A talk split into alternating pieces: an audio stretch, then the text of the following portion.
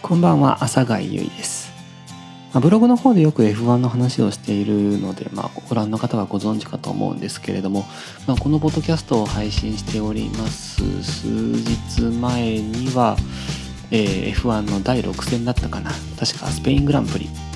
こちらが行われていました。まあカタルーニャバルセロナサーキットでやっているレースなんですけれどまあ、まあ、もうご覧の方はもう結果はご存知かと思うんですけれどもメルセデスが勝ってレッドブルがその次に来てと。まあここのところ最近なんかこう手に汗握るレースというのをどうしても見なくなってしまったなと。去年のあのあれはオーストリアグランプリですかね。スタートでミスをしたフェルスタッペンが、ま、後半だんだん持ち直していって最後の最後ルクレールと3コーナーかな。3コーナーのところでバトルをしてトップを勝ち取って、まあ、そのシーズン初めてメルセデス以外から勝利をもぎ取ったそういったレースがあったんですけれどもなんかこうここのところそういったワクワクするレースを見てないなと。第4戦のシルバーストーンイギリスでのレースも結局後半の方にレッドブル勢じゃないかメルセデスにタイヤのパンク症状こちらが見られてなんとかレースが盛り上がったもののあれがなかったら本当にメルセデス、まあ、王者ハミルトンが結局スタートからレースエンドまでずっと支配していたような。となると何なんだろうな。やっぱり全車でこうワンメイクでやってね、マシン差をこうなくしてドライバー同士のバトルにする。日本の国内レースだったらスーパーフォーミュラーですとか。あとはもうあの下位カテゴリーのカートカートレースとかこれですよね。エンジンはもうあれは同じものが供給されてなので、まあ、そういったところだとドライバー同士の力量差がはっきりしやすい。一方でまあ現在のフォーミュラー1レースとか国内レースでも例えばスーパー GT ですよね。特にスーパー GT の300クラスなんかで顕著ですよね。BOP でこ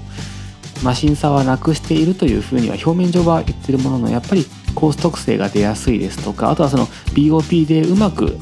その BOP で優遇されているところ、まあ、結果として優遇されたところのマシンを使っているチームがやっぱりどうしても勝ちやすいですとかそういった問題があるのでまあモータースポーツ全体を見ていく分に関してはそういったところは仕方がないのかなと諦めてはいますけれども。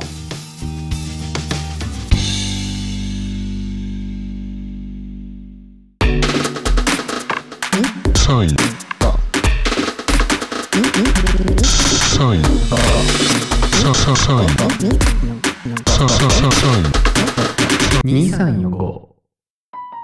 最初にこうアルバムを作った時って確かあれは高校生の時だったからな。年に関しては16か17か確かその辺りだったと思うんですけれどまあ今配信してるものとしてはこうあのセルフポートレートっていうアルバムが最初にあったんです。でそれを作っあとはまあ高橋和樹くんとかと一緒にやったりあとは自分でそれアルバムを出したりとか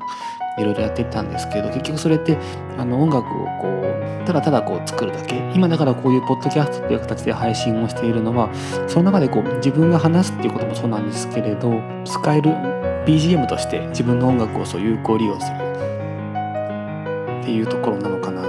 なんかこういろんなところ例えば昔こう言われたのが6次産業という形ですよね。1次 ×2 次 ×3 次で6次産業。だから例えば林業に関しても木を切るだけじゃないそれを加工するだけじゃない加工して販売するだけじゃない。全部をこう統括して6次産業としてこうやっていきましょうっていう形。なんか自分の音楽に関してもそういう6次産業的なところが必要なのかなと自分でこう音楽をクリエイトするだけじゃなくてその音楽をこう販売していく。販売している音楽とかを使ってこう自分で新しいこう付加価値をつけたものを発信していく、まあ、その6次産業の形の一つが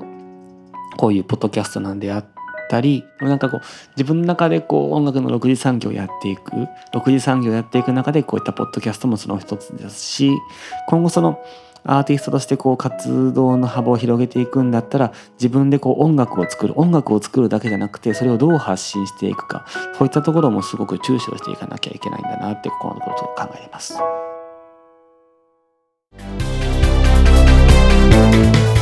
朝がよりの楽曲は Spotify や Apple Music などオンラインストリーミングサービスで配信中最新作を除く全ての楽曲はホームページからも視聴可能詳しくは www. ゆいあさがい .com まで